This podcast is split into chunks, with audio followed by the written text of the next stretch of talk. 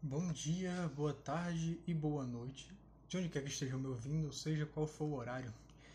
Aqui quem vos fala é João Paulo e sejam bem-vindos a mais um alguns comentários sobre. Bem, cara, eu tava assistindo agora, é, antes de começar na verdade, eu gostaria de avisar que se tivesse algum barulho de construção, se tiver na verdade aí. Bem, tô construindo aqui do lado e é isto, não há muita coisa que eu possa fazer. Ah, enfim, eu tava é, vendo Dororo, cara. Eu comecei a assistir Dororo por recomendação de Vitor, salve Vitor. Eu sinceramente, cara, eu simplesmente me apaixonei pelo, pelo anime, pelo desenho. Achei do caralho, mano, fodas, fodas mesmo. Eu ainda não terminei de assistir, na verdade eu tô bem longe ainda, mas já vale alguns comentários sobre Dororo. Só tem um title drop aqui agora, mas. Cara, é, primeiramente vamos é, dizer aqui o que é Dororo propriamente dito, né? É, no que se baseia Dororo. Cara, Dororo é a história de duas pessoas, Dororo, obviamente, que não é o protagonista, ou a protagonista, não sabe se é homem, se é mulher, bem andrógeno na verdade, e o Hyakimaru, que é o verdadeiro protagonista da história. E o Hyakimaru, ele sofreu é, desde a infância, por quê? Porque. Desde a infância não, desde o nascimento, porque o pai trocou ele é, por paz e prosperidade ao reino é, com os demônios aí, fez um acordo com os demônios aí. E, velho, aí a história toda é ele indo matar demônio para recuperar o corpo dele. E ele luta com as próteses lá, muito foda. Véi, Dororo é basicamente um The Witcher é, se passando no Japão feudal. E essa época é muito interessante analisar porque geralmente a gente vai ver muito nas mídias é, retratando o samurai com todo aquele glamour e tal. E assim, não é errado. Mas Dororo, ele mostra o outro lado da moeda, né? Ele mostra é, toda a face da guerra, é, toda a destruição que ela pode causar, as perdas que ela pode causar para várias pessoas. Então, a mensagem é que é o seguinte: só quem pede por guerra é retardado. Então, já fica por aí, cara.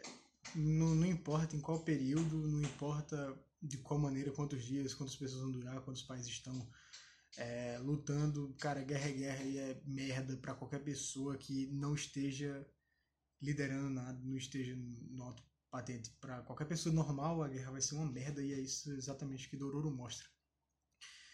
Eu tava assistindo agora o episódio 5 e 6, eu acho, é 6 e 7, que é um episódio de continuação sobre uma menininha que canta. Uma menina não, uma menina, uma mulher que canta, que fica cantando lá e o Hyakimaru tinha acabado de recuperar a audição dele. Então, e, porra, ele tava puta desacostumado a, a ouvir as coisas, para ele era muito alto e de repente ele encontra essa música dessa mulher cantando e aí ele é, é a única coisa que ele consegue ouvir calmamente. Ele gosta de ouvir a, a música. Então, o episódio se desenrola com o basicamente com essa menina. E aí, bem, no fim é, se descobre que ela trabalha com uma coisa que eu vou dizer aqui, então, spoiler.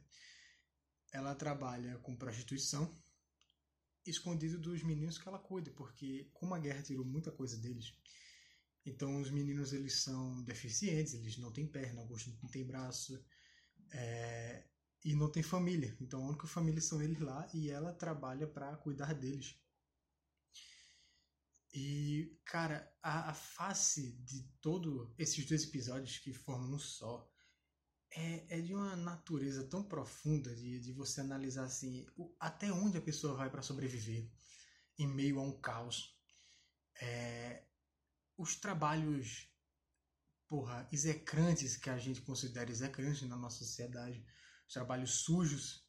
Tanto é que tem uma parte no episódio que é maravilhosa, que é um diálogo entre o Hyakimaru e essa mulher. Que na verdade o Hyakimaru ele não vê, mas ele consegue ver a cor da aura das pessoas. E aí ele é explicado a ela no início, e aí nesse diálogo tem é, ela falando, não olhe para mim desse jeito, tá tão profundo, você vê a cor da alma, né? A minha deve ser bem profana, deve ser bem suja. E na verdade não era, porque de fato ela não fazia aquilo porque gostava, porque estava entregue à sujeira do mundo, mas sim para sobreviver, cara. E isso era. Isso é de uma, porra, é, é, bem profundo mesmo. E o episódio inteiro é aquele episódio que.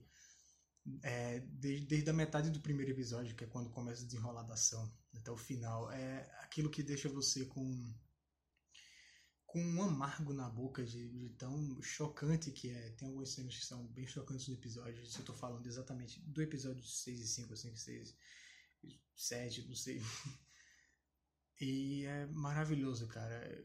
Fora que a, a animação é muito fluida, maravilhosa. Então, todo esse desenrolar de Dororo, toda a ação nele junta, junto com as mensagens que passam as construções dos episódios. Vai, tem, tipo, sei lá, personagem com, que tem dois episódios no máximo e eles têm um background que eles fazem questão de desenvolver. Então é uma parada muito bem feita. Ah, velho, eu não terminei, então talvez quando eu termine venha a ter mais algum outro episódio sobre Dororo parte 2. Mas eu senti a necessidade de gravar esse, cara, porque esses episódios que eu assisti hoje realmente tocaram assim e, porra, maravilhoso, velho. É muito foda, muito foda mesmo. Vale a recomendação até onde eu tô, né? Eu não sei se eu vou poder recomendar até o final. Mas até onde eu tô agora, vale a pena assistir Dororo pra caralho. É isso aí, valeu, abraço, tamo junto, é nóis.